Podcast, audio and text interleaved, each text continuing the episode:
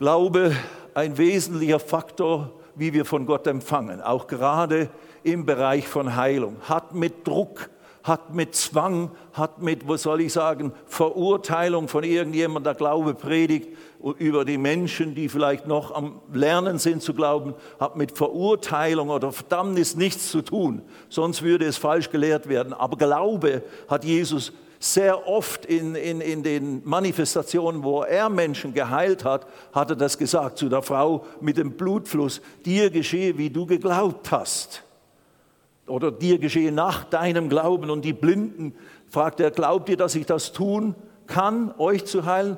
Die sagt, ja, wir glauben, dass euch geschehe nach eurem Glauben. Preis dem Herrn. Also selbst unser Herr, Gott im Fleisch, hat es sehr deutlich gemacht. Und das ist ja wie ein Arzt, der dir sagt, hier tut's weh, du denkst vielleicht dies, das und jenes. Der Arzt sagt, nee, das ist das und das. Du musst ein bisschen anders essen oder du musst dich ein bisschen anders äh, benehmen. You know, rauch nicht so viel, sauf nicht so viel oder was auch immer. Das tut manchmal nicht so angenehm, wenn der Arzt hier vielleicht äh, der Sache auf den Grund geht. Aber wenn wir es annehmen und ein Stückchen, ein Stückchen auch Demut äh, äh, walten lassen, dann kann uns das das Leben retten. Und genauso ist es mit dem Herrn. Der meint es nur gut, der will uns eigentlich nur helfen. Was heißt hier eigentlich nur? Ja, logisch, er hat uns aus unserer Soße herausgeholt. Deswegen ist er in diese Welt gekommen als Retter und Heiland, uns zu retten aus unserem Schlamassel. Letztes Mal haben wir, äh, ich könnte das andere Blatt zeigen, mache ich jetzt nicht, über einiges über den Fluch gesprochen, eigentlich festgestellt, dass Krankheit ganz eindeutig in der Schrift, in Gottes Wort äh, uns vermittelt wird als ein, ein Fluch. Ist nicht ein Segen, es ist ein Fluch. Gilt unter dem Fluch. 5. Mose 28 ab Vers 15. Wir haben da mehrere Verse sogar gelesen, die jeweils eben Krankheit beinhaltet haben als ein Fluchbestandteil und am Schluss hieß es ja, und alle, an, alle anderen Krankheiten, die nicht im Buch dieses Gesetzes genannt sind, die werden euch auch treffen, wenn ihr nicht praktisch in meinem Bund lebt. Und das war jetzt nicht die Drohung Gottes, sondern das war eben Beispiel mit, berührt diese Platte nicht, sonst wird sie euch den, die Finger verbrennen. Also äh, äh, Krankheit ist eindeutig nicht ein Segen, ein verkappter Segen, ein irgendwo äh, geheimnisvoller Segen Gottes, den wir nicht so leicht verstehen können in unserer Kurzsichtigkeit. Nein, nein,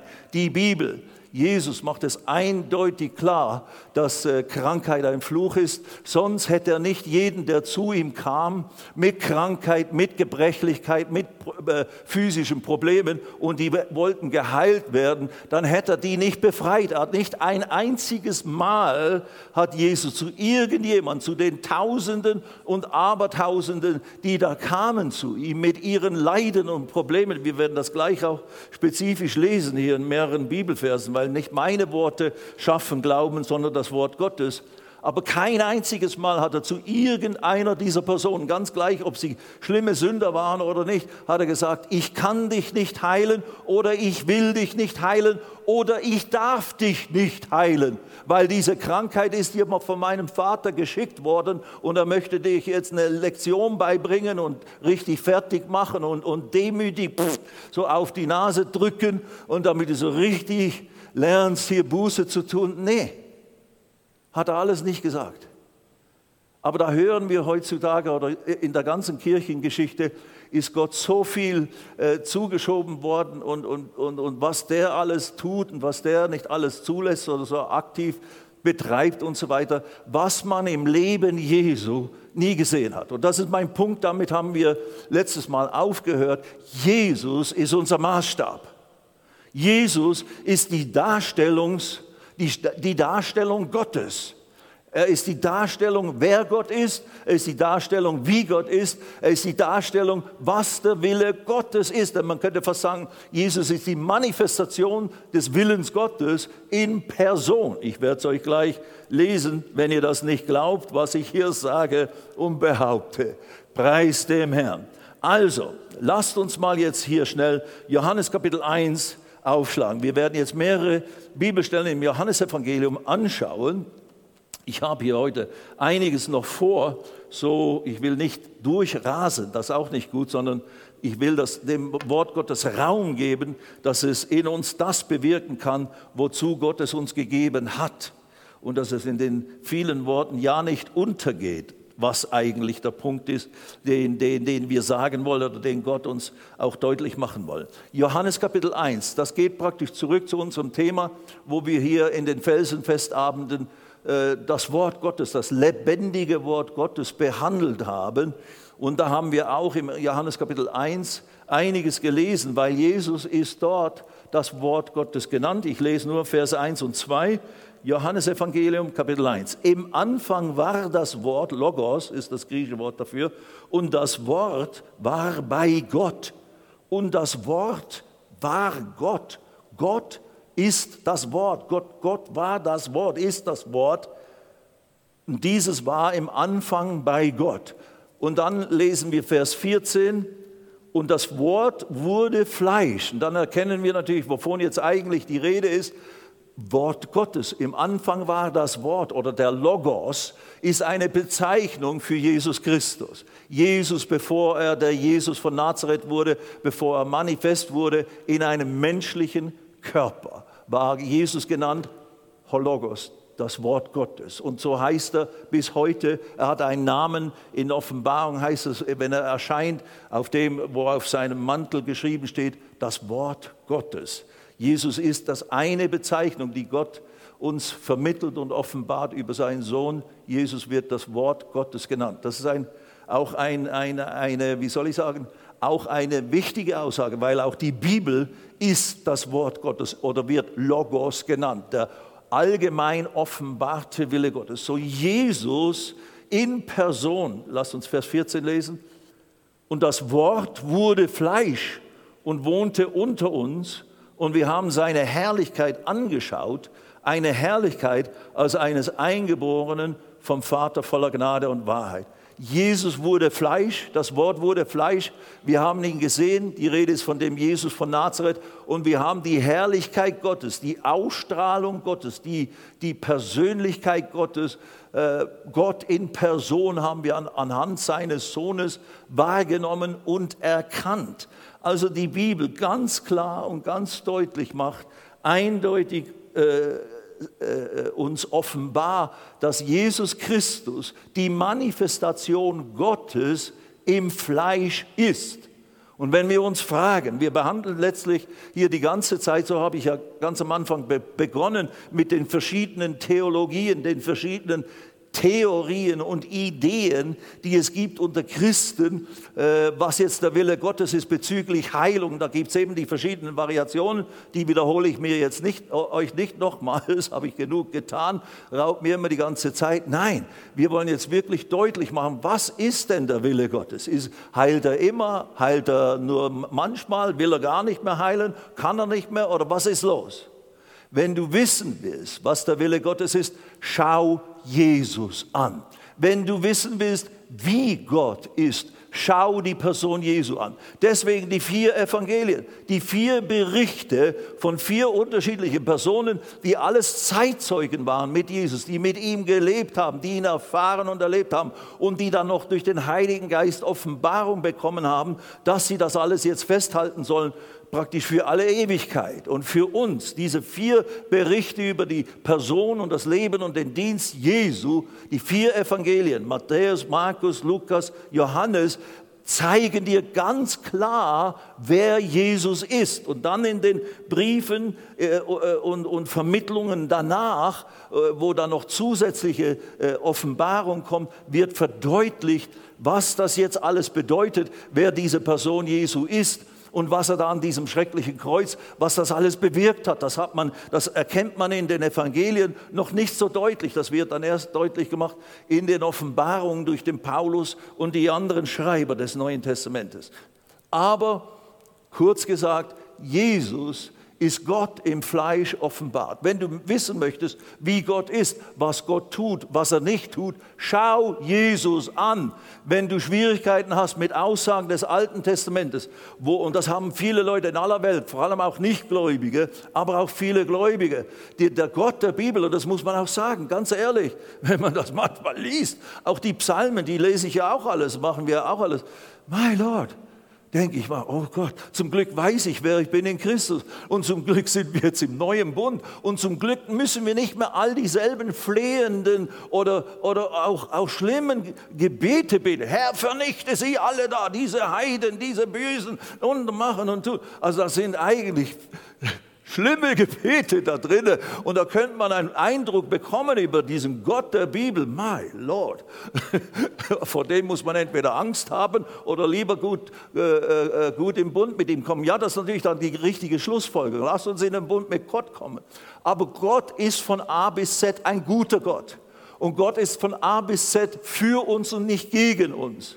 Und das ist eben in Jesus eindeutig und endgültig für alle Welt offenbar gemacht worden, weil vieles in den alten Schriften oder so wurde falsch verstanden und hat dem Menschen äh, ist nicht die, die, die klare Offenbarung deutlich gewesen, wie denn jetzt Gott wirklich ist. Und an Jesus wird der wahre Charakter Gottes offenbar gemacht. Lass uns, also das Wort wurde Fleisch, Gott wurde Fleisch und wohnte unter uns und wir sahen, wie er wirklich ist, was er tut und was er nicht tut.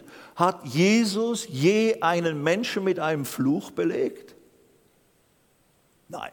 Ein Feigenbaum, zu dem hat er gesprochen, von dir esse nicht mehr. Aber auf Menschen hat er nie einen Fluch gelegt, hat nie jemand gesagt, sei krank, Blindheit komme über dich und so weiter und so fort. Naja, Paulus hat das dann mal in einer Situation äh, äh, gemacht und so weiter, als eine Art Gericht über jemanden, der äh, den Segen Gottes missbrauchen wollte oder die Kraft Gottes missbrauchen wollte. Das ist jetzt ein bisschen anderes Thema. Aber wir sehen Jesus nicht ein einziges Mal auf irgendjemand eine Krankheit legen. Das ist schon eine sehr, sehr starke Lektion. Wenn Gott im Fleisch auf all diese sündigen Menschen, da war kein einziger Sündloser da, nie irgendeine Krankheit oder irgendein Fluch gelegt hat, obwohl sie sündig waren und viele ja auch nicht an ihn glaubten und ihn sogar umbringen wollten. Hat er nicht ein einziges Mal gemacht. Aber andersrum gesagt, jeder, der zu ihm kam, jeder Schwächling, jeder, jeder, mein Vater hat gesagt, ein Vater hat gesagt, äh, äh, Herr, ich glaube, hilf meinem Unglauben. Also jedem auch Zweifler in gewissem Sinne hat er schließlich das gegeben, wozu sie kamen, wenn sie glaubten, dass er die Kraft hatte und dass er bereit war, willig war, das für sie zu tun. Auch das ist eine ganz starke Lektion. Die hat mir unglaublich geholfen, seitdem ich das begriffen habe, seitdem ich das in der richtigen Weise gelehrt wurde und, und dann meine Knoten, die ich auch hatte, was ist denn der Wille Gottes und was ist es nicht, sind da völlig gelöst worden.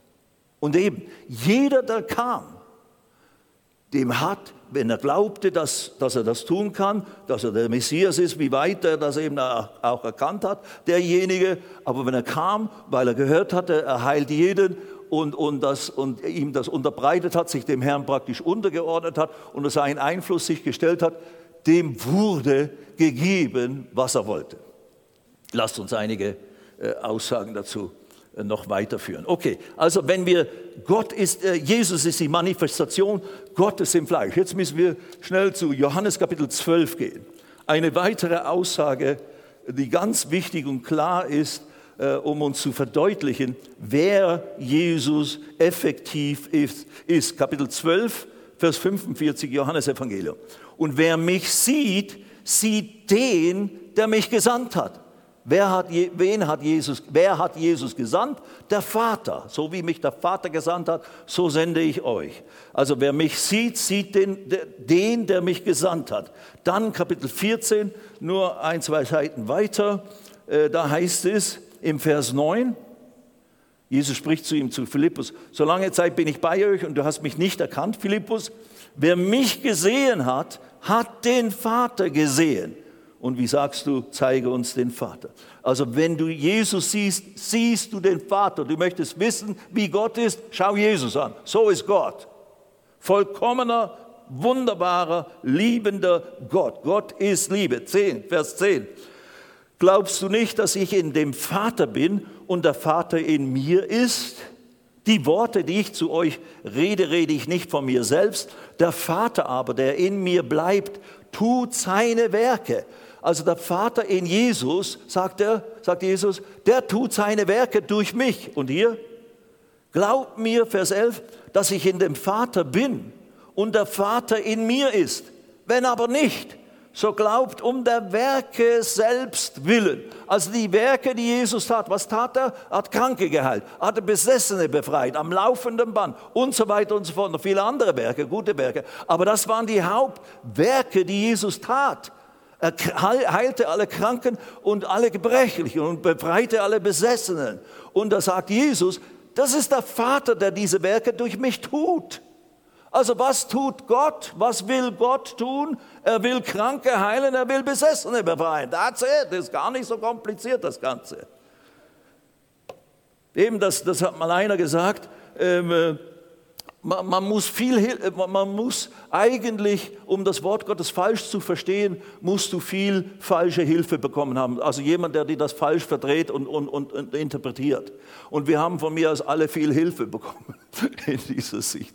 Oder nicht wir. Wir sind ja hier, wenn du unter unserem äh, Diensteinfluss stehst, nicht, dass wir jetzt die vollkommenen Lehrer wären, aber wir äh, versuchen schon irgendwie klar und deutlich und wahrheitsgemäß das Wort Gottes zu verkündigen. Und, und wenn du es vor allem selber liest, dann wirst du erkennen, Gott ist irgendwie anders, als was ich da gehört habe. Dass der manchmal Krankheit schickt, um uns zu züchtigen, um uns zu erziehen oder eine Lektion beizubringen oder was auch immer.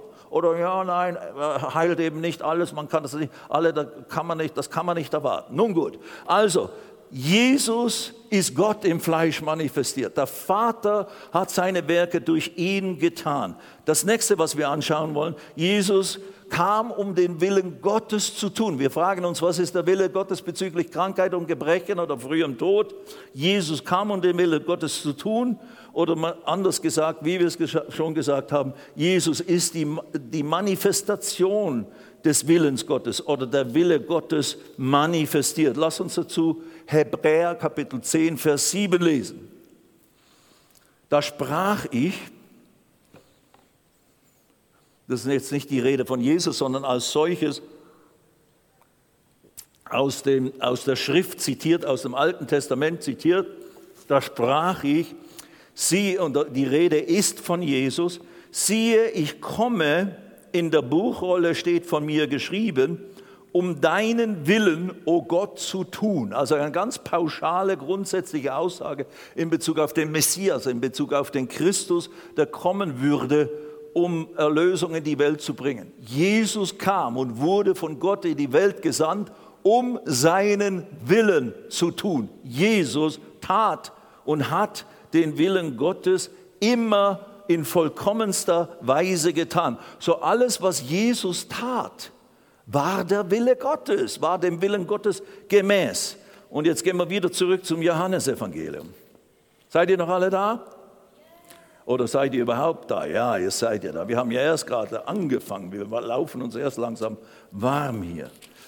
Und ja, apropos warm, hier bei uns in München ist es sehr, sehr schön. Ich glaube, im ganzen Land ist es jetzt langsam sommerlich geworden und darüber freuen wir uns auch.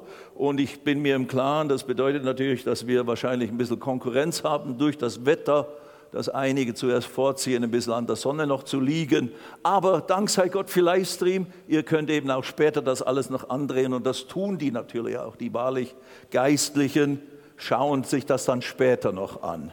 Wenn sie noch, die ganz Geistlichen sind jetzt hier oder jetzt vom Fernsehen. Halleluja. nein, nein, nur ein kleiner Scherz. Äh, Johannes 5. Aber ihr seid natürlich ganz geistig, das ist ja klar. Vers 19. Da antwortete Jesus und sprach zu ihnen, wahrlich ich, wahrlich, ich sage euch, der Sohn kann nichts von sich selbst tun, außer was er den Vater tun sieht. Denn was der tut, das tut ebenso auch der Sohn. Also wiederum, der Sohn Gottes hat nur das getan, was der Wille Gottes war, was er dem Vater gesehen hat, tun. Äh, und dann Kapitel 6, Vers 38, noch eine starke Aussage in Bezug auf Jesus kam, um den Willen Gottes zu tun. Vers 38, Kapitel 6. Denn ich bin vom Himmel herabgekommen, nicht, dass ich meinen Willen tue, sondern den Willen dessen, mich gesandt hat. Also Jesus ist die Offenbarung des Willens Gottes. Was immer Jesus getan hat, war der Wille Gottes manifest gemacht. Und jetzt der nächste Punkt. Was hat denn Jesus getan? Ja, lasst uns mal die Bibel zu uns sprechen, das Wort Gottes. Das ist Gottes Wort. Das ist nicht nur irgendwie eine religiöse Meinung von irgendjemand, der das geschrieben hat. Das ist Gottes inspiriertes, ewiges Wort. Alles wird vergehen, aber kein Tüttelchen aus dem Wort Gottes wird vergehen. Gott kann auch nicht lügen und er, was er gesagt hat, das ist er fähig zu tun. Sonst, wie gesagt, wäre er ein Lügner. Aber Gott kann nicht lügen. So, du kannst dich. So, Glaube ist nichts anderes, als Gott zuzutrauen, dass er das tut, was er gesagt und verheißen hat. That's it. Es ist nicht schwierig. Und wenn du weißt, wer Gott ist, dass er nicht ein Mensch ist, also der nicht lügenhaft ist, der nicht einmal so ein bisschen abhängig ist von Stimmungen oder sowas, sondern nein, dass er völlig zuverlässig ist, ein eindeutiger Charakter der Vollkommenheit, der Liebe, der Barmherzigkeit, der Güte und, und was er sagt, das tut er, dann lerne zu verstehen, was er sagt. Das ist, Glaube entsteht nicht aus dem Hören von Predigten. Glaube entsteht aus dem Hören und Verstehen des Wortes Gottes. Das ist ganz entscheidend ein Prediger, so habe ich es auch gelernt, so habe ich auch Glauben bekommen, indem ich viele Prediger, gehör, Prediger gehört habe und exzellent gelehrt wurde. Aber ich musste dann richtig ins Wort selber hineingehen, um mir das Ich habe Hefte vollgeschrieben mit Dingen, mit, mit all diesen Botschaften, all diesen Wahrheiten, die ich gelehrt wurde. Und dann fing ich an zu studieren. Und das ist anstrengend manchmal. Und früher, früher, ja, eben, Damals in Amerika war ich ja da am Studieren und Machen und Tun. Das ist jetzt 30 Jahre, mehr als 30 Jahre her. Da haben wir noch lauter solche Studienbücher dann rausgeholt und um uns gehabt, um da überall die Quellen zu, zu suchen. Da musste man richtig manchmal die Faulheiten, das Fleisch überwinden, richtig da wieder alles herauszuholen. Aber dann, wenn du es getan hast, und dann habe ich gebetet viel und so weiter, wow, das bin ich. ich. Ich bin manchmal so begeistert worden. Einfach allein bei mir zu Hause und so weiter. Und ich wusste, das ist auch alles Vorbereitung für eines Tages werde ich das irgendwo predigen. Ich wusste nicht, was sein würde, aber definitiv wusste ich, das ist alles Vorbereitung für nicht nur jetzt, ich habe es natürlich auch in Amerika benutzt, im Kinderdienst. Damals war ich Kinderpastor und die Kinder, die haben da richtig das Feuer Gottes erlebt. Die Bude hat gebrannt. Und dann musst du noch Kasperle spielen gleichzeitig dabei. Da lernst du. Im Kinderdienst kannst du richtig lernen, das, das Wort Gottes zu verstoffwechseln. Mai, mai, mai es in einfacher Weise diesen kleinen Kids da beizubringen. Und wir hatten in einer Turnhalle hatten wir dann schließlich Kinderdienst mit 300 bis 400 Kids zusammen auf einem Haufen. Zwischen, zwischen, was zwischen sieben und zwölf Jahre alt. Uh, da hatten wir natürlich auch viele Helfer mit Peitschen und so. Nein, nein, keine so. Nein, nur ein dummer Scherz. Nein, nein, das war wirklich super. Aber da habe ich viel gelernt. Anyway, äh, das ist der Hintergrund dazu. Wo, wo waren wir stehen geblieben? Was habe ich euch gesagt? Ach so, was? Das war jetzt alles eigentlich nur so frei. Das war nur Überleitung zu. Jetzt kommen wir zu dem Punkt. Wer, was hat denn Jesus getan? Jesus hat den Willen Gottes getan. Okay, und was war typisch für Jesus? Was tat Jesus bezüglich Krankheit und Gebrechen? Ihr wisst die Antwort schon, ist gar nicht schwierig und das, das ist ja das Gute. Wenn man es manchmal langsam gecheckt hat, dann weißt du wirklich, was der Wille Gottes ist. Ob ich ihn erlebe in meinem Leben oder jeder um mich herum als Christ, den in Vollkommenheit erlebt, das ist noch in gewissem Sinne ein ganz anderes Thema und nicht ein anderes Thema, hat natürlich mit uns heute zu tun. Also dahin streben wir natürlich. Aber das ist die Herausforderung.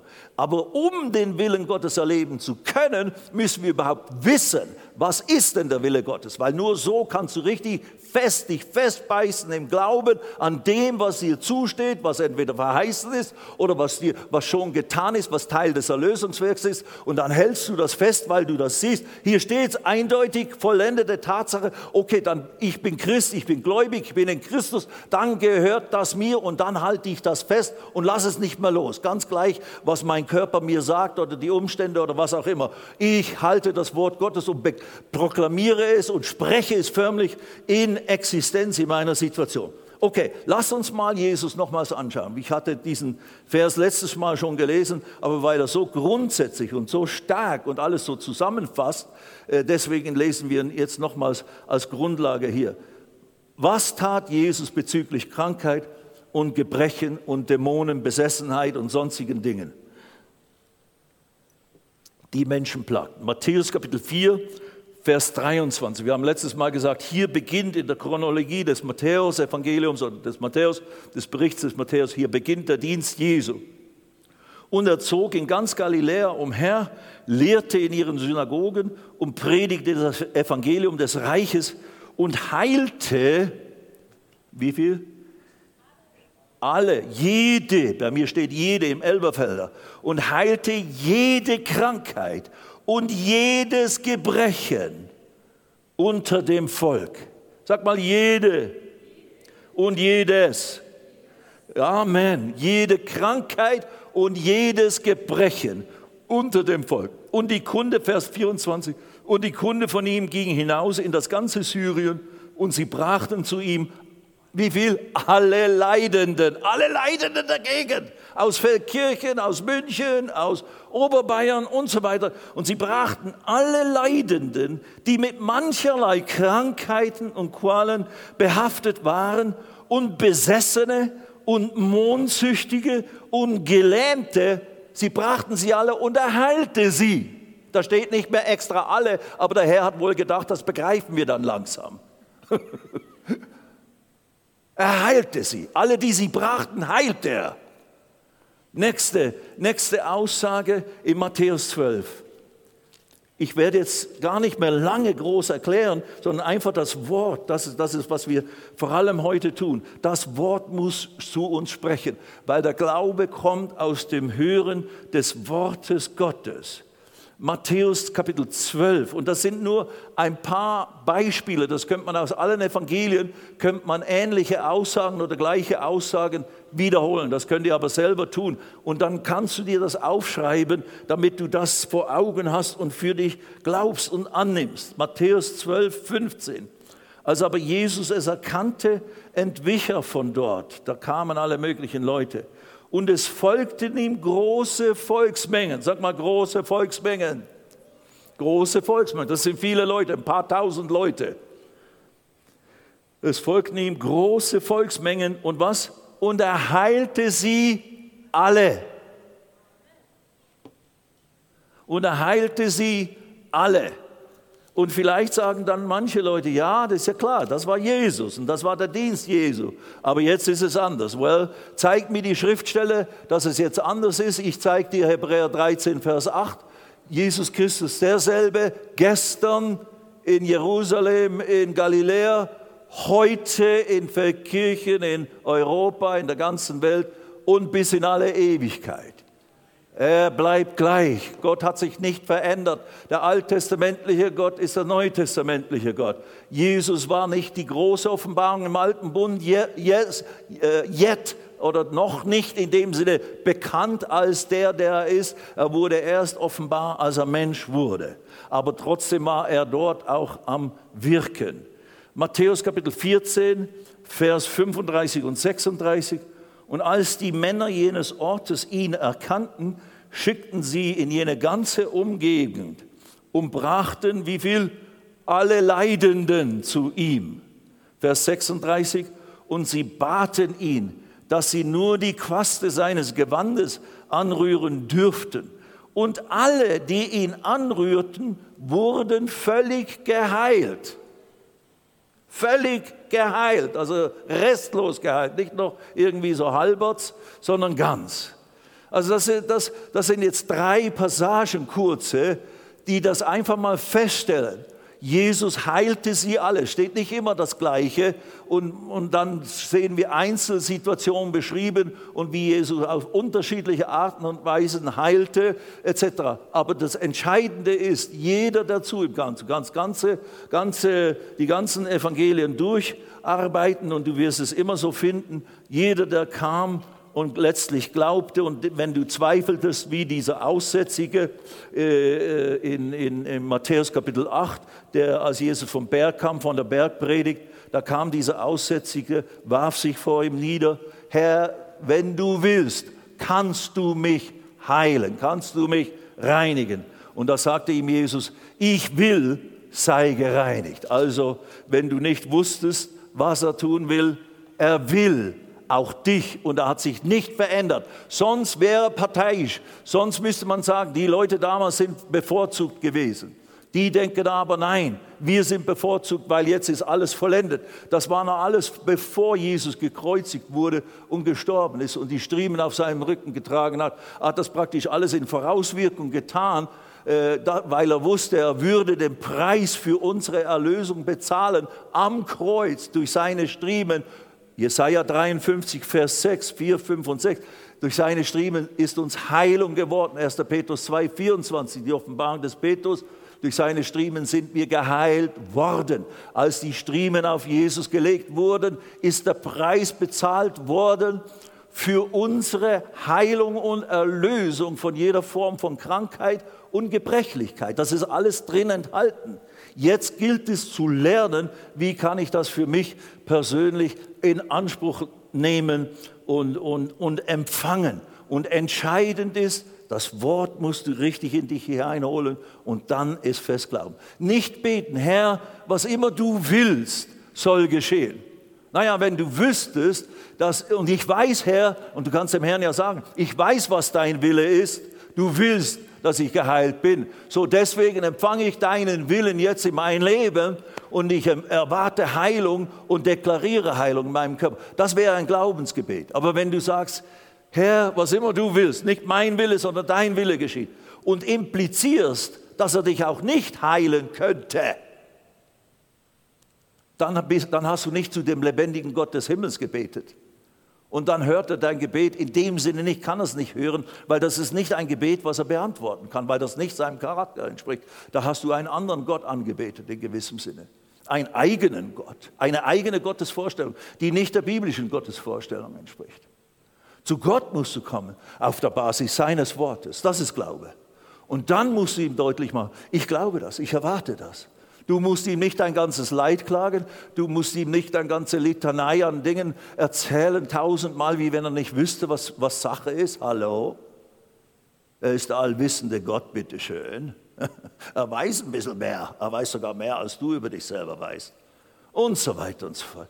Du musst ihm sagen, das will er hören. Du musst ihm sagen, was du von ihm erwartest, was du von ihm glaubst, was du weißt, das, das er dir anbietet und in Christus geschenkt hat. Und dann sagst du, ich nehme das jetzt und das nehme ich jetzt. Ich bringe dir diese Krankheit, ich bringe dir diesen Schmerz und ich empfange jetzt deine heilende Kraft in meinen Körper, in diese Hüften, in dieses Herz, in diesen Kopf, in diese Ohren, whatever. Und da danke ich dir für deine Heilenkraft. Durch die Wunden Jesu bin ich geheilt worden von diesem Schmerz. Das glaube ich, das deklariere ich und ich verweigere, ich, ich widerstehe diesen Symptomen, ich widerstehe diesem Fremdkörperkrankheit. Die ist nicht von Gott geschickt, die hast du nicht bestellt, die wolltest du nicht, nehme ich jetzt mal an. Wenn du ein normaler Mensch bist, dann will man nicht krank sein, also schick sie zurück dieses, was da zeugt, was da kommen will. Nein, habe ich nicht bestellt, also zurück an Absender. Und wer ist der Absender? Der Teufel. Back to. Ja, du musst, wenn Krankheit anschleicht, musst dich nicht, oh, ich glaube, ich werde krank. Ja, gut, dir geschehe, wie du geglaubt hast. Ich glaube das und das. Ich glaube, oh, und der Virus und der dies und der das und der jedes. Hallo? Dir geschehe, wie du geglaubt hast. In aller Richtung. Ob negativ oder positiv. Ich würde dir empfehlen, biblischen Glauben zu entwickeln. Der bringt dir Positives. Der bringt dir Gottes Ergebnisse. Und es ist ein Lernprozess. Und eben, da hat man manchmal nicht so ganz den vollen Erfolg und so weiter aber das, ich sage das alles immer wieder, um zu erklären, ja, aber was ist mit denen, die nicht geheilt wurden und werden? Das ist ja immer das große Argument. Ja, deswegen schmeißen wir die ganze Bibel weg, oder was? Weil einer oder ich oder sonst wer nicht geheilt wurde. Deswegen reiße ich die Seiten der Bibel raus, wo es heißt, er heilte sie alle. Und durch seine Striemen sind wir geheilt worden, vollendete Tatsache. Wir sind erlöst vom Fluch. Fluch ist Krankheit, dies, dies, dies, dies, dies. Was heißt dann erlöst werden? Freigekauft, nicht mehr auf dem Markt des Fluches angeboten zu sein, darunter zu sein. Nein, wir sind da weggekauft worden von dem Fluchmarkt und sind jetzt Besitztum des Herrn, erlöst in Christus. Anyway, lasst mich nicht predigen. Ich soll ja ganz diszipliniert lehren.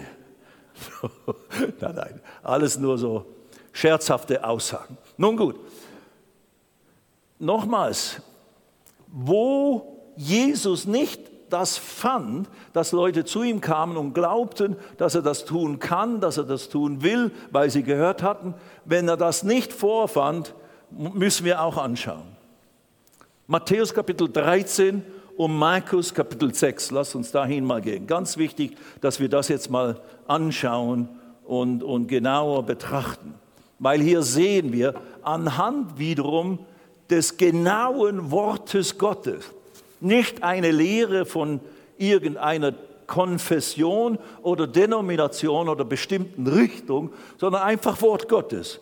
Was sagt der Herr selber oder was wird über ihn gesagt? Als er in Matthäus 13 zum Beispiel Unglauben fand und Menschen fand, die nicht an ihn glaubten, wie das notwendig war, um von ihm empfangen zu können. Da heißt es in Kapitel 13, Verse, ab Vers 54.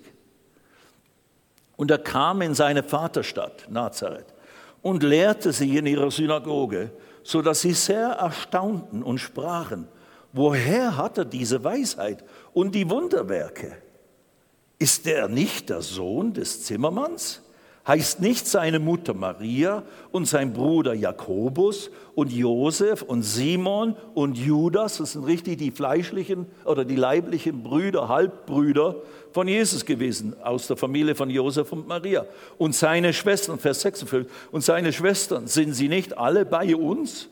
Woher hat er nun dies alles? Also sie kannten Jesus als den Sohn von Josef, den Ältesten und den, den, halb, den Bruder von diesen ganzen Brüdern und Schwestern.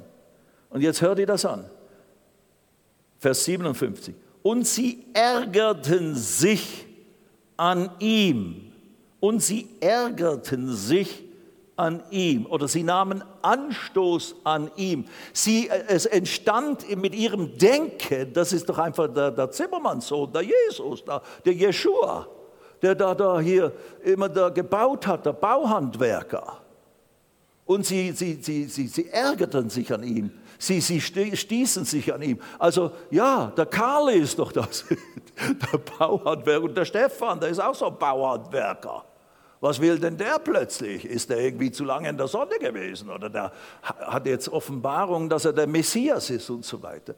Und das, was sie über ihn dachten und in Bezug auf ihn glaubten durch ihr Denken, das, das hat ihnen Anstoß, das hat ihnen ein, wenn man es übersetzt oder auslegt, das hat ihnen ein Hindernis in den Weg ge, geräumt, in den Weg gebaut, das, das ihnen nicht erlaubte, an ihn zu glauben, wie das notwendig gewesen wäre. Wenn du also an Jesus nicht in der Form glauben kannst, wie es notwendig ist, an ihn zu glauben und von ihm dann seine Wunderkraft zu erleben, das ist das Hindernis. Dann musst du dieses Hindernis beseitigen. Schau hier, und sie ärgerten sich an ihm. Jesus aber sprach zu ihnen, ein Prophet ist nicht ohne Ehre oder Ansehen oder Respekt, außer in seiner Vaterstadt und in seinem Haus.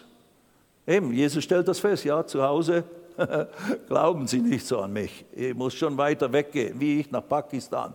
Da kommen Sie in Scharen, wenn der Steidle kommt. Hier, ja, gut, kennen wir schon länger und so weiter. Nein, nein, will, will, mich jetzt da nicht gleich so vergleichen, das ist auch nicht immer zutreffend, es gibt ja auch Gründe und äh, Situationen. Sie ärgerten sich an ihm. Ein Prophet, sagt Jesus, ist nicht ohne Ehren, Ehre außer in seiner Vaterstadt und in seinem Haus. Vers 58. Das ist eigentlich der Schlüssel hier oder der Punkt. Und er tat dort nicht viele Wunderwerke, und jetzt hier ein wichtiges Wort, wegen ihres Unglaubens. Er tat dort nicht viele Wunderwerke wegen ihres Unglaubens. Also der Unglaube der Leute hat die Wunderkraft Jesu eindeutig eingeschränkt und behindert. Jetzt lasst uns Markus 6 noch lesen, nicht mehr den ganzen Abschnitt, nur Verse 5 und 6, dort ist genau dieselbe Geschichte. Und er kommt, und er kommt dort, nein, und es heißt hier, und er, Vers 5, und er konnte dort kein Wunderwerk tun. Er tat keine Wunder, heißt es in Matthäus, wegen ihres Unglaubens. Hier heißt es, er konnte, er konnte gar nicht, selbst wenn er wollte, er konnte dort kein Wunderwerk tun, außer dass er wenigen Schwachen die Hände auflegte und sie heilte. Also da sind immer noch ein paar Dinge geschehen. Aber das, was er die Kraft hatte und die Willigkeit hatte zu tun und zu bewerkstelligen für alle, das war behindert, nicht wegen seiner Unbereitschaft, nicht weil es nicht Gottes Wille war, sie alle zu heilen, sondern weil ihr Unglaube ihn daran gehindert hat, die Kraft Gottes behindert hat und blockiert hat. Und, er, und Vers 6, und er wunderte sich über ihren Unglauben. An einer anderen Stelle wundert sich Jesus und war erstaunt über den Glauben einer heidnischen Frau. Ich würde mal sagen, lass uns daran arbeiten, den Herrn in Erstaunen zu versetzen mit unserem Glauben, nicht mit unserem Unglauben. Er war jetzt nicht gleich böse, er hat jetzt nicht gleich dreingeschlagen und gesagt, ja, euch wehe euch oder sowas. Nein, es hat ihm nur leid getan, dass all das, wozu er kam, um uns Menschen zu geben, nicht möglich war, an sie zu geben. Warum? Die Begründung ist hier ganz klar. Das ist nicht Lehre von irgendeiner Glaubensrichtung äh, oder Glaubensfanatiker oder, oder Fehlinterpretation, sondern das steht in Gottes Wort. Wegen ihres Unglaubens konnte er nicht die Wunder tun, die er tun wollte. Wow. Das ist die große Frage hier in Deutschland immer wieder oder an vielen Orten dieser Welt. Ja, aber wenn ihr so redet, dann, dann, dann, dann bringt ihr die Leute unter Druck, weil ihr immer so sagt, jetzt muss man glauben, ihr müsst glauben. Ihr müsst. Nein, sage ich doch nicht. Ich sage nicht, du musst glauben, du musst glauben. Nein, wir predigen das Wort Gottes. Der Glaube kommt nicht aus dem Befehl, du musst glauben, du musst glauben, du musst glauben. Das habe ich noch keinen echten Glaubenslehrer Jesu sagen hören. Sondern jeder Glaubenslehrer hat immer gesagt, wir kommen hierher, um das Wort zu predigen, weil das, der Glaube entsteht aus dem Hören des Wortes Gottes, auf der Offenbarung dessen, was der Wille Gottes ist. Und wenn du den kennst und begreifst und glaubst, dann hast du Glauben. Und dann kannst du anfangen, die Berge in deinem Leben zu versetzen. Praise the Lord. Und wehr dich doch nicht dagegen. Wenn du unbedingt, wie, jetzt können wir es provokativ sagen, wenn du unbedingt krank sein willst, du darfst krank sein. Und wenn du unbedingt zu früh sterben willst, du darfst das. Und ich meine das jetzt gar nicht böse. Da ist ja gerade dieser äh, Philipp, das hat mich total bewegt, diese ganze Geschichte. Ich habe das ein bisschen mitbekommen und gestern, äh, vorgestern ist er gestorben, dieser Philipp äh, mit, mit, mit, mit 25 Jahren oder was er war. Unglaublich und solch ein lebendiger Zeuge für Jesus und solch ein Strahlemann für Jesus. Ich sage, und eben, er hat auch geglaubt aber nicht in dem Sinne mit dieser ganz klaren Offenbarung, dass es eindeutig der Wille Gottes ist, für, das Wort, äh, für, für ihn geheilt zu werden, sondern einfach, Herr, wenn du willst, bitte. Genau dieses, diese Art von Gebet, wenn du mich heilen willst, bitte. Aber wenn nicht, ist es auch okay. Ich gehe mit Freude in den Himmel. Ich sage, wenn wir schon am Sterben sind und wenn wir scheinbar noch nicht dort sind, wo wir sein könnten, wenn wir vom Wort Gottes her das richtig betrachten, dann lass uns in der Form in den Himmel gehen, wie der das gemacht hat. Mit einem Triumphzug und mit seinen Freunden und Familie um ihn herum, die wirklich beispielhaft und, und ich bin tief bewegt gewesen von dieser ganzen Geschichte, wie, in welcher positiven Form dieses Zeugnis, okay, die Heilung hat sich jetzt nicht manifestiert, aus welchem Grund auch immer. Ich sage hier nicht jetzt, er hat nicht genug Glauben gehabt, aber offensichtlich, ich weiß von den Aussagen, die man gehört hat, eben es war dieses Offenlassen. Wir können nicht sicher wissen, was der Wille Gottes ist und so weiter und so fort. So, okay, Lass mir einfach so stehen. Aber wenn wir schon sterben, dann lass, es, lass uns eben im positiven Sinne diesen Himmel erwarten. Und es geht ihm jetzt wirklich besser. Und er hat, bevor er gegangen ist, war er noch ein gewaltiges Zeugnis für viele, viele Menschen, äh, für Jesus. Und eben, auch wenn ich sterbe und wenn Gott mich nicht heilt, dann ist Gott trotzdem für mich ein Gott der Liebe. So hat er das gesagt. Sage ich Halleluja. Das kann ich bewundern, diesen, diesen, diesen Glauben, diese Haltung, diese Einstellung, diese Liebe zu Jesus bewundere ich, die ist beispielhaft, die ist vorbildlich, die ist ein lebendiges Zeugnis in dem ganzen Krankenhaus, in der ganzen Gegend, im ganzen Internet wird das ja rumgepostet und so weiter und sogar bei Stern TV war er ja da und so und, und, und, und, und. Also ein echter Zeuge für Jesus, so preis sei Gott. Aber das ist dann eben gerade in so einer sensiblen Situation. Jetzt sagen wir, aber was ist der Wille Gottes? Der Wille Gottes ist, durch das, was Jesus getan hat und durch das, was Jesus auch offenbart hat in seinem Dienst und Leben, er will immer, hat immer alle geheilt, die zu ihm kamen. Und zu sagen, ja, da, was war jetzt der Grund, das wissen wir nicht. Das kann ich letztlich nicht entscheiden, außer weil deutliche Aussagen da waren, kann ich es für mich einordnen, wo eben seine Erkenntnis, sage ich jetzt mal, seine Erkenntnis war. Und das ist halt die Sache, wenn du es nie besser gehört hast, das ist ja das Traurige. Ich habe angefangen zu beten, Herr, öffne uns Türen in die evangelikale Welt, wo noch so viel Unklarheit ist über so viele Dinge, aber auch gerade in Bezug auf Heilung. Ich meine, da geht es wirklich geht um Leben und Tod. Und warum sollen unsere Geschwister im, im, Evangelikalismus, die jetzt nicht pfingstlich sind oder nicht hier äh, aus, aus unseren Glaubenshintergründen oder so nicht so gute Lehre hatten, warum sollen die beraubt werden all dieser großen Wahrheiten? Ich habe das an manchen Orten schon das Privileg gehabt, in evangelikalen Gruppen oder auch in, in, in, Pakistan, die Presbyterian Church, das ist keine Pfingstgemeinde, das ist eine sehr verknöcherte Kirche, äh, so wie die evangelische oder reformierte Kirche hier, etc., etc., etc. Aber weil wir das Wort lehren, haben sie sich dem so geöffnet und, und, und findet die Wahrheit Raum. Und das bete ich und lass uns das glauben für unsere Geschwister hier im deutschsprachigen Raum, dass eben noch viel mehr mehr von der Heilungskraft Gottes in der Weise vermittelt wird, wie das Wort uns das auch tatsächlich anbietet. Also, also äh, wegen ihres Unglaubens konnte Jesus hier nicht das tun, was er bereit war, fähig war äh, zu tun. Und es war nicht, weil er nicht wollte, sondern weil die Menschen nicht bereit waren, weil die Menschen nicht die Erkenntnis hatten, weil die Menschen es nicht glaubten, dass er fähig wäre, das zu tun oder bereit war, das zu tun.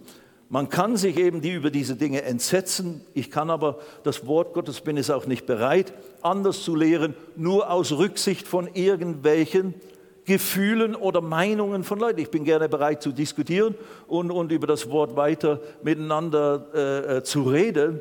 Aber wir können nicht nur aufgrund unserer Erfahrungen, das ist eben, was ich was, was ja äh, äh, in der Kirchengeschichte immer wieder passiert ist. Viele haben äh, mit klarer, klaren Erkenntnissen begonnen und dann wo kam das Leben und die Erfahrung und dann hat man angefangen, die ursprüngliche Wahrheit, die man erkannt hat, zu den Erfahrungen anzupassen. Und das ist nicht gut.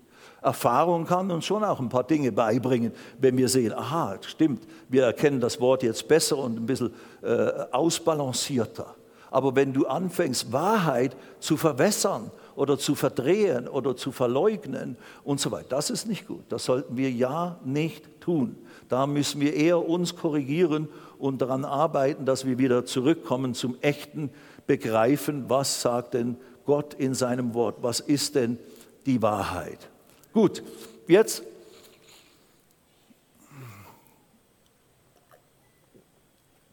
will ich noch ähm, hier ein, noch ein paar grundsätzliche Aussagen machen.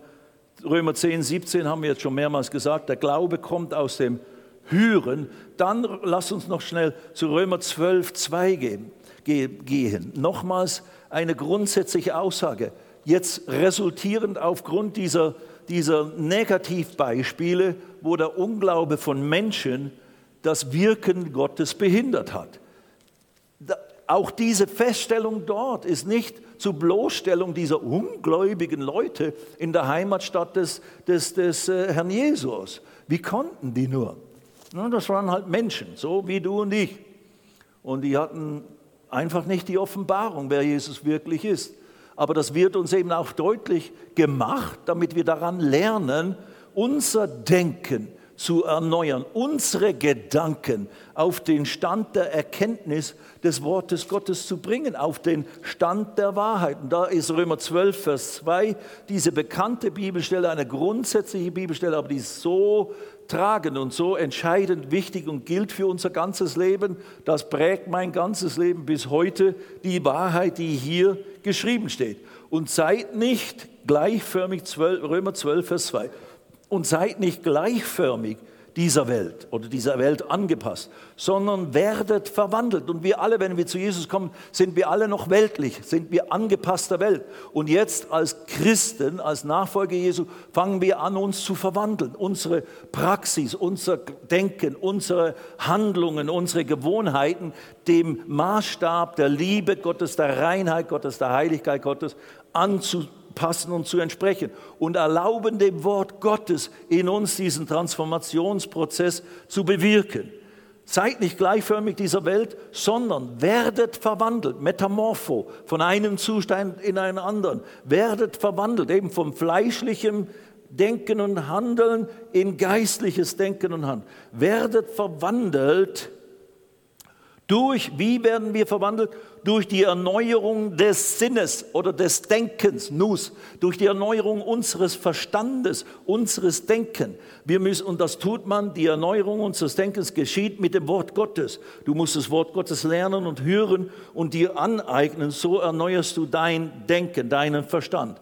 Und dann heißt es, als Folge wird sein, dass ihr prüfen mögt. Und prüfen ist richtig testen, erleben, erfahren mögt nicht nur prüfen, untersuchen in dem Sinne wie im Labor, sondern nein, dass du es erlebst, dass du für dich erfährst und erleben kannst.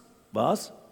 Dass ihr prüfen oder erleben mögt, was der Wille Gottes ist. Und was ist der Wille Gottes hier wieder? Das Gute, das Wohlgefällige und das Vollkommene. Alles ist positiv, gut, wohlgefällig, vollkommen. Krankheit ist in dem Sinne nie gut. Krebs ist nie gut, die ist zerstörerisch, die raubt dir die, die, die Lebenskraft, die bereitet dir Schmerzen, chronische Kopfschmerzen, irgendwelche Dinge, die uns Leiden bereiten im Körper oder in der Seele, sind nicht gut. Der gute, wohlgefällig und vollkommene Wille, damit du begreifst, damit du erkennst, damit du erlebst, durch Erneuern unseres Denkens, kommen wir in Verständnis dessen, was ist der Wille Gottes und dann fangen wir das uns anzueignen durch praktisches Tun, aber auch durch praktisches Glauben in unserem Alltag, fangen wir den Willen Gottes an zu testen, zu erleben, äh, in, in, in immer vollkommenerer Weise. Wie, gesund, wie gesagt, ein Wachstumsprozess. Und äh, da gibt es keine Verdammnis da drin, sondern es ist völlig normal, dass wir wachsen und, und reifen und dass alles ein, ein, im gewissen Sinne ein Prozess ist. Jetzt will ich noch eine Bibelstelle lesen. Also ich bin informiert, Lukas, keine Sorge da hinten. Äh, es funktioniert heute alles topfit. Musste nicht einmal sagen, hier ist Mattscheibe oder was. Sprüche 4, das ist auch nochmal so eine Bibelstelle, Vers 20 bis 23. Die musst du dir highlighten in deiner Bibel, die musst du auswendig lernen oder wäre gut, wenn du das tust. Du musst gar nichts, ich muss gar nichts, ja, recht hast. Atmen musst du aber, wenn du überleben willst. Und wenn du geistlich wachsen willst, musst du halt auch ein paar Dinge tun. Mein Sohn, heißt es da, Sprüche 4,20. Mein Sohn, auf meine Worte achte. Und hier redet Gott, hier redet Salomon, aber eigentlich der Herr, Gott, Jesus. Mein Sohn, Sohn, meine Tochter, auf meine Worte achte, meinen Reden neige dein Ohr zu. Das ist richtig pauschal das Wort Gottes. Ja? Lass sie nicht aus deinen Augen weichen, bewahre sie im Innern deines Herzens. Wenn du das untersuchst, genau, das ist ein richtig, richtig, diese Worte, diese Wahrheiten, die lass sie nicht von dir weichen, lass sie, äh, suche sie, finde sie, untersuche sie, dass du sie begreifst. Das ist es. Das Wort Gottes kann man nicht nur so im Nebenher, okay, mal schnell so ein paar Dinge reinschmeißen, ein paar Erdnüsse und dann werde ich genährt. Nein, das reicht nicht. Da muss richtig reindiggen. Wie mit, mit den wichtigen Dingen. wir müssen richtig essen, gesund essen, damit wir gesund äh, im natürlichen Leben sind. Wir müssen natürliche Dinge gesund studieren, in die Schule gehen, selbst wenn es mühselig ist, aber es hilft uns, unser Leben gut leben zu können. Also hier, und das Wort Gottes muss man mit Ernsthaftigkeit behandeln und äh, richtig der Sache auf den Grund gehen, um sie zu verstehen. Nicht nur so frömmlerisch, ja, ich höre viel, aber ich verstehe alles nicht, aber das macht ja trotzdem irgendwie was mit mir. Naja, besser hören und nicht verstehen als gar nicht hören. Das schon. Anyway, Vers 22. Die Worte Gottes denn Leben sind sie denen, die Worte Gottes sind Leben denen, die sie finden und das ist richtig durchdringen, wie, wie so ein Schürfer, ein Goldschürfer in einer Mine, der, der, der bickelt und macht und tut und schwitzt, bis er schließlich an diese Goldader kommt. Die sie finden, wenn du durchdringst zur Offenbarung, zu begreifen, in den Wunden Jesu bin ich geheilt worden. Vollendete geistliche Realität, die kann ich jetzt, heute für mich in Anspruch nehmen denn sie sind Leben denen, die sie finden. Und jetzt hört ihr das an. Und Heilung für ihr ganzes Fleisch. Dieses Wort Marpe, was hier benutzt wird im Hebräischen, das kann man auch übersetzen als eine, eine, eine, eine Heilungsessenz oder Medizin. Sie sind Medizin. Die Worte Gottes sind Medizin, geistliche Medizin, geistliche Heilungskraft, ein geistliches Heilmittel für dein ganzes Fleisch. Das ist gemeint. Für dein Fleisch. Du hast Probleme in deinem Fleisch, nimm das Wort Gottes und lass es für dich wie Medizin werden. Das Wort Gottes, Jesaja 53, durch seine Striemen bin ich geheilt worden. 1. Petrus 2, 24. Psalm 107, Vers 20. Er sandte sein Wort und heilte sie. Gott sandte sein Wort zum Volk Israel, Gott sandte sein Wort zu denen in Not und heilte sie mit seinem Wort. Und jetzt müssen wir abschließend in den extra Minuten, die wir uns heute Abend nehmen, im 2. Mose Kapitel 15, Vers 26 und 2. Mose Kapitel 23, Vers 25 noch lesen für zum Abschluss von heute Abend der alttestamentliche Bund Gottes mit seinem Volk oder der alttestamentliche Gott, der sich dem Volk Israel offenbart hat, Abraham und dann als Folge dem ganzen Volk Israel, der ist dieser Gott. Das ist unser Vater. Das ist derselbe Gott unserer Zeit. Und er hat sich nicht verwandelt. Die Menschen haben sich verändert und, und, und unser Verständnis von Gott ist immer Stückwerk und wurde oft völlig falsch, wurde Gott interpretiert oder wiedergegeben und dargestellt. Aber er war immer dasselbe. Zweite Mose, also Exodus Kapitel 15, Vers 26. Und er sprach, wenn du willig auf die Stimme des Herrn deines Gottes hörst, das spricht er zum Volk Israel, und tust, was in seinen Augen recht ist, seinen Geboten gehorchst und alle seine Ordnungen hältst, ja, das ist einfach eine, das, ist, das müssen wir so darstellen. Das ist mein Bund mit euch. Wenn ihr in meinem Bund lebt, nach den alttestamentlichen Gegebenheiten, die er damals gegeben hat, also da drin bleibt und danach, danach handelt, dann. Und dasselbe gilt für uns. Wenn du nicht mit Jesus gehst, wenn du nicht mit Jesus lebst, wenn du nicht anfängst zu lernen, im Geiste zu wandeln, im Glauben zu leben und so weiter und so fort, musst dich nicht wundern, dass da scheinbar keine Verbesserung in dein Leben kommt, auch im physischen Sinne. So, wir müssen halt schon auf die Wege des Herrn und die, die Anweisungen Gottes achten. Genauso wie wenn du zum Arzt gehst und du sagst, nimm das morgens und abends, zwei Stück davon mit einem Schluck Wasser oder was auch immer und du sagst, nein, mach ich nicht, das ist mir ein bisschen Zwang, lass mir doch von niemand was sagen. Ja gut, dann muss sich nicht wundern, dass die Sache nicht besser wird in deinem Körper. Du bist ein freier Mensch, kannst machen, was du willst, bitteschön. Aber danach kannst du nicht, ja, also das hat nicht funktioniert, was Sie gesagt haben. Ja, haben Sie gemacht, was ich Ihnen gesagt habe? Nein. Ich will mich da nicht unter Zwang setzen. Ja, bitteschön. Dann geh zum anderen Psychiater. da musst du mal den Kopf wieder aufschrauben, richtig. Anyway, dann, also wenn man das tut, wenn man mit Gott lebt und in seinem Bund ist, dann werde ich dir keine der Krankheiten auferlegen. Und das ist, muss wieder im alttestamentlichen Sinne verstanden werden. Das war die Konsequenz, das war die Platte, die heiße Platte, die sie nicht berühren sollten, weil wenn ihr das tut, dann wird das und das geschehen. Und Gott in dem Sinne hat dafür gesorgt, dass eben das, was er gesagt hat, zustande kommt, aber nicht unbedingt der, er war nicht derjenige unbedingt, der jetzt das Böse und Negative verursacht hat, sondern er musste es halt zulassen. Der Teufel ist derjenige, der kommt, zu stehlen, zu wirken und umzubringen, hat Jesus gesagt. Ich bin gekommen, das Wort offenbart, Gott offenbart, euch Leben und volles Genüge zu geben. Also verstehen, muss man alles richtig einordnen. Dann werde ich dir keine der Krankheiten auferlegen, die ich den Ägyptern auferlegt habe, denn ich bin der Herr, der dich heilt. Jahwe Rapha oder Jehova Rapha in Hebräisch. Das ist einer der sieben Erlösernamen Gottes, einer der Namen, der sieben großen Namen, die Gott in seinem alttestamentlichen Wort offenbart über seinen Charakter, über seine Wesensart, die seine, eben seinen Charakter und Wesensart, eine Handlungsweise beschreibt. Jehova Shama, Jehova Shalom, der Gott des Friedens, Jehova Sitkenu, der Gott der Gerechtigkeit, meine Gerechtigkeit, Jehova Rapha oder Yahweh Rapha. Keine, hat nichts mit Jehova als Jehovas Zeugen was zu tun, ist nur eine Form der, der hebräischen äh, Betonung oder Ausdrucksform des Namens Gottes, den man eigentlich nicht aussprechen konnte oder durfte. Jahwe Rapha, Gott, der dich heilt. Ich bin der Gott, der dich heilt. Das ist sein Name, das ist seine Wesensart. Gott kann gar nicht anders in dem Sinne, wenn er seinem wahren Charakter entspricht, als uns zu heilen.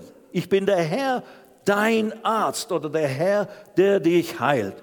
Und die nächste ist 2. Mose 23. Und da eine ähnliche Aussage, wieder so eine pauschal und grundlegende Bundesaussage. Und ihr sollt dem Herrn, eurem Gott dienen. Habe ich es gesagt? Vers 23. Hä? Nein, Vers 25. 2. Mose 23, Vers 25. Jetzt haben wir es. Und ihr sollt dem Herrn, eurem Gott, dienen. So wird er dein Brot und dein Wasser segnen. Und ich werde alle Krankheit aus deiner Mitte entfernen. Hello? Oh, wenn du willst. Was will er denn daher? Mich heilen oder nicht? Ich werde alle deine Krankheiten entfernen, wenn du. Ja, aber warum hat er es dann nicht erlebt? Weil er nicht auf, weil er das nicht wirklich in der Form in Anspruch genommen hat. Und wenn man da die Türe offen lässt, wenn man schon attackiert ist oder der Feind attackiert mit einer Krankheit, dann dann lässt man das zu, dann lässt man das an sich wirken, muss man einfach mal so sagen. Das muss aber nicht sein.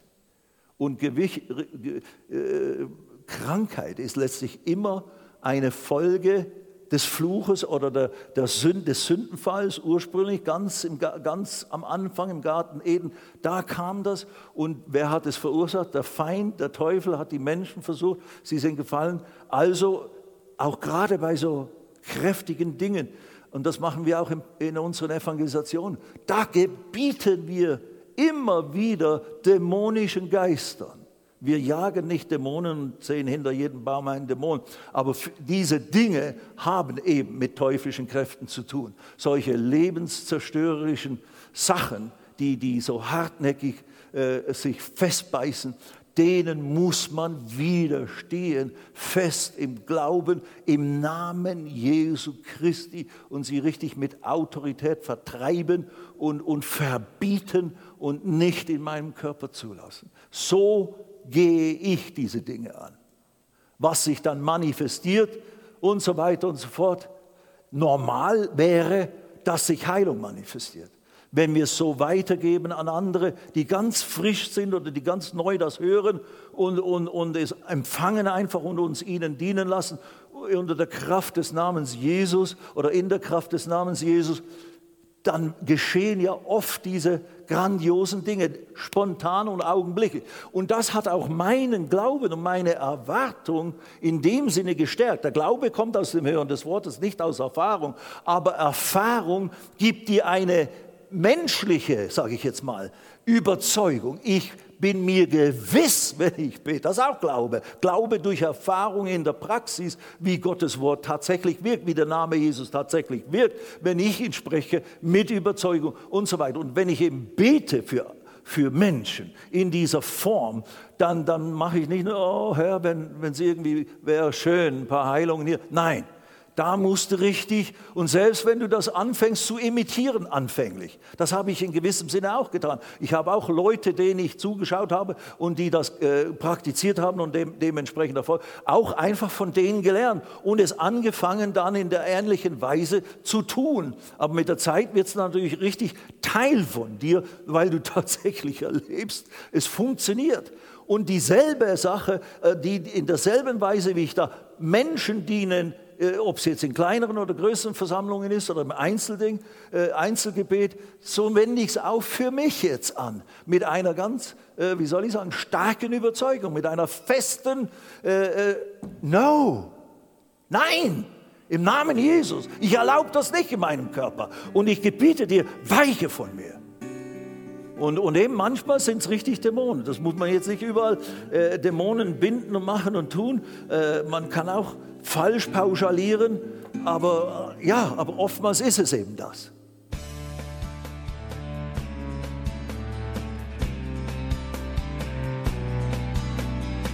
Liebe Zuhörer, das war ein Ausschnitt eines Gottesdienstes hier im Gospel Life Center. Auf unserer Website www.gospellifecenter.de können Sie die Notizen für diese und andere Predigten nachlesen und sich über die Arbeit vom Gospel Life Center informieren. Wir wünschen Ihnen Gottes Segen.